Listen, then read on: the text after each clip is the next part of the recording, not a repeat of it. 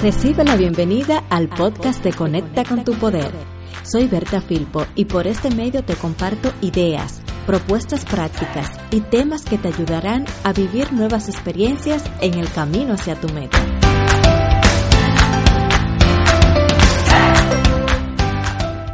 Si tienes una meta y ya sea que estés trabajando en ella o que ni siquiera has logrado dar el primer paso, pero sientes que te falta vida, impulso, emoción y en consecuencia solo puedes ver los obstáculos del camino, si te pasa esto, este episodio te va a ser de gran ayuda. Te compartiré algunos trucos que te van a ayudar a reactivar la chispa con tu meta. Número 1.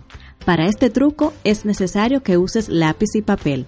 No se vale solo pensarlo, es necesario que lo plasmes por escrito. Se trata de que escribas varios párrafos iniciando con ¿qué tal si?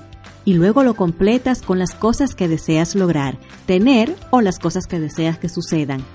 Hay un requisito para que este ejercicio funcione y es que te desconectes un poco de la realidad que no te gusta y eches a volar tu imaginación para que puedas activar tu poder de creer lo posible para que puedas experimentar la emoción. Aquí la clave es que sientas esas emociones que eso te provoca y lo avivas en el presente.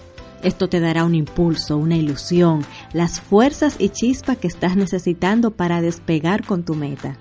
Este ejercicio va bien relacionado con la visualización. Pero no te confundas, como le pasó a un participante en una charla que impartí en una ocasión, que comentaba que imaginarse comerse una hamburguesa no le quitaría el hambre. Pero desde luego que no, a nadie le quitaría el hambre, pero sí le activaría el impulso para ponerse en acción y poderla conseguir. Y lo mismo con tu meta. Si te la imaginas, y logras conectar con las emociones que deseas vivir, eso hará que te motives y te pongas en marcha.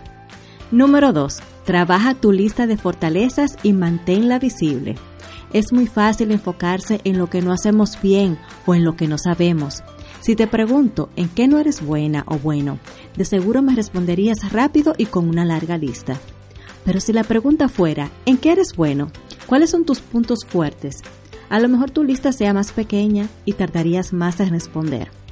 Entonces, no se trata de ignorar tus limitaciones si son realmente importantes para la ejecución de tus planes.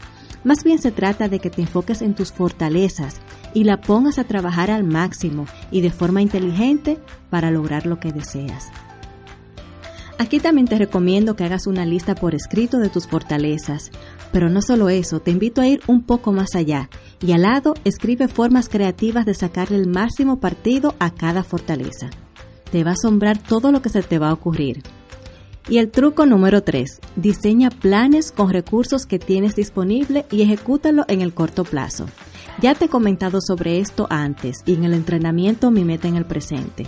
Si basas tu plan a corto plazo en los recursos y oportunidades que tienes disponibles hoy, es mucho más fácil que pongas en marcha ese plan porque habrá menos resistencia. Es mucho más fácil ver lo posible. Entonces, si esa chispa se está apagando o ya no está encendida, hoy mismo empieza a, número uno, escribir todo esos ¿qué tal si? Y conecta con lo que deseas y experimenta la emoción para activar la energía que estás necesitando. Número 2. Enfocar y trabajar con tus fortalezas sacándole mayor partido. Y número 3. Diseña planes de acción a corto plazo con recursos y oportunidades que estén disponibles en tu presente. Feliz trayectoria hacia tu meta.